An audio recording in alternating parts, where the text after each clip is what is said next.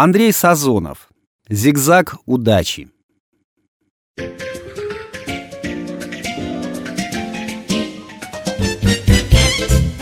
Зимний вечер, каток. Славка, молодой человек лет 20, безуспешно обхаживает прекрасную незнакомку.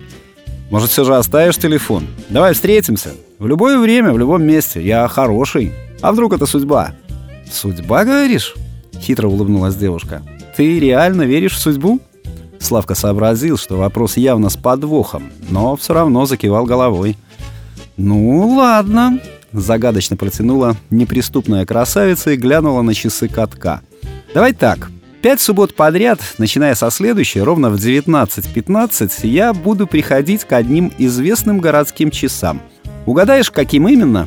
Значит, судьба. Не угадаешь? Увы».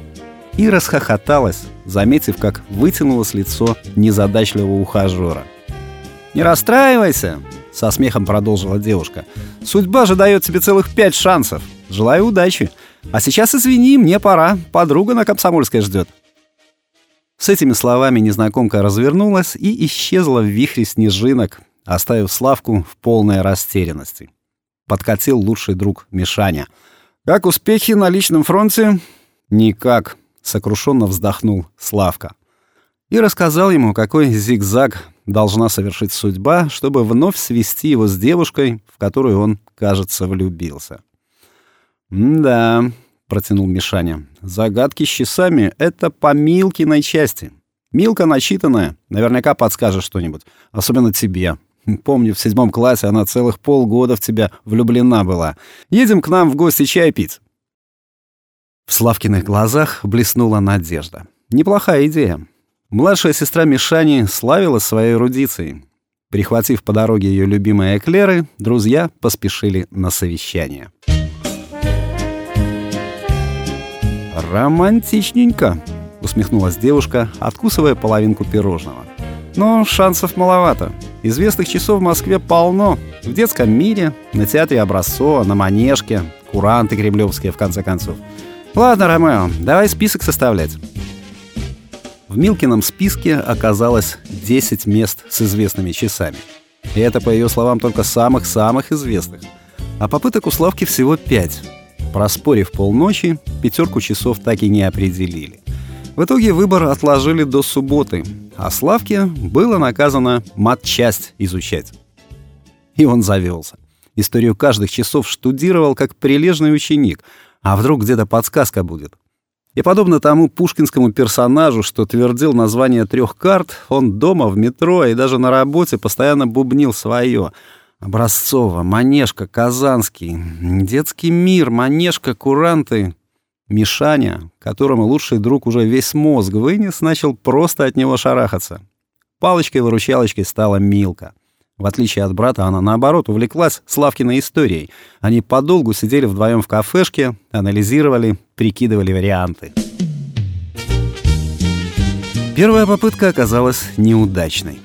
Проторчав до восьми у сказочных часов театра Образцова, разочарованный Славка отправился в ближайший бар лечить расстроенное чувство.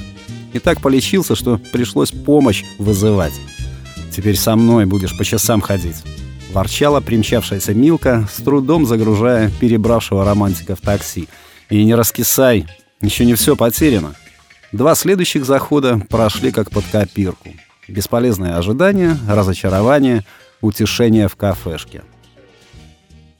«Вспомни-ка еще раз, что и как она тебе говорила. Точь в точь, слово в слово», — не сдавалась Милка. «Может, есть какая-то подсказка?» Славка только рукой махнул. «Да сто раз уже рассказывал. Пообещала, что ровно в 19.15, пять суббот подряд, будет приходить хорошо известным часам. Все. Точно все? Да, точно. И сразу укатила. Ее подруга на Комсомольской ждала. Где? На Комсомольской. Милка усмехнулась и привычно откусила половинку эклера. «Что?» — встрепенулся Славка. «Есть идея?» «Ого!» — кивнула головой девушка, дожевывая пирожное — Мог бы и сам догадаться, если бы все он до мелочей вспомнил. Славка наморщил лоб. «Комсомольская?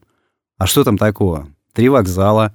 И осекся на полусловие. «Казанский!» «Казанский!» — Довольно кивнула головой девушка. Часы со знаками зодиака. Версия была отличная. Оставалось только проверить ее в ближайшую субботу. Идешь со мной? спросил воодушевленный Славка. Зачем? грустно улыбнулась девушка. Больше я тебе не нужна, теперь сам справишься. Милка не ошиблась.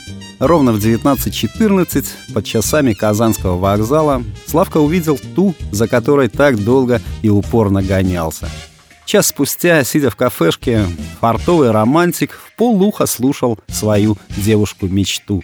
Не в попад кивал головой и странно улыбался. А девушка-мечта вовсю чирикала, постоянно перескакивая с одной темы на другую. Поездки на море, шопинг, какая-то подруга Томка — еще через час Славка вызвал девушке такси и тепло попрощался. Все с той же странной улыбкой он медленно шел по вечернему городу, рассматривая светящиеся витрины. Возле одной из них притормозил, немного постоял и решительно толкнул дверь. «Что желаете?» — приветливо улыбнулась продавщица. «Пять эклеров, пожалуйста».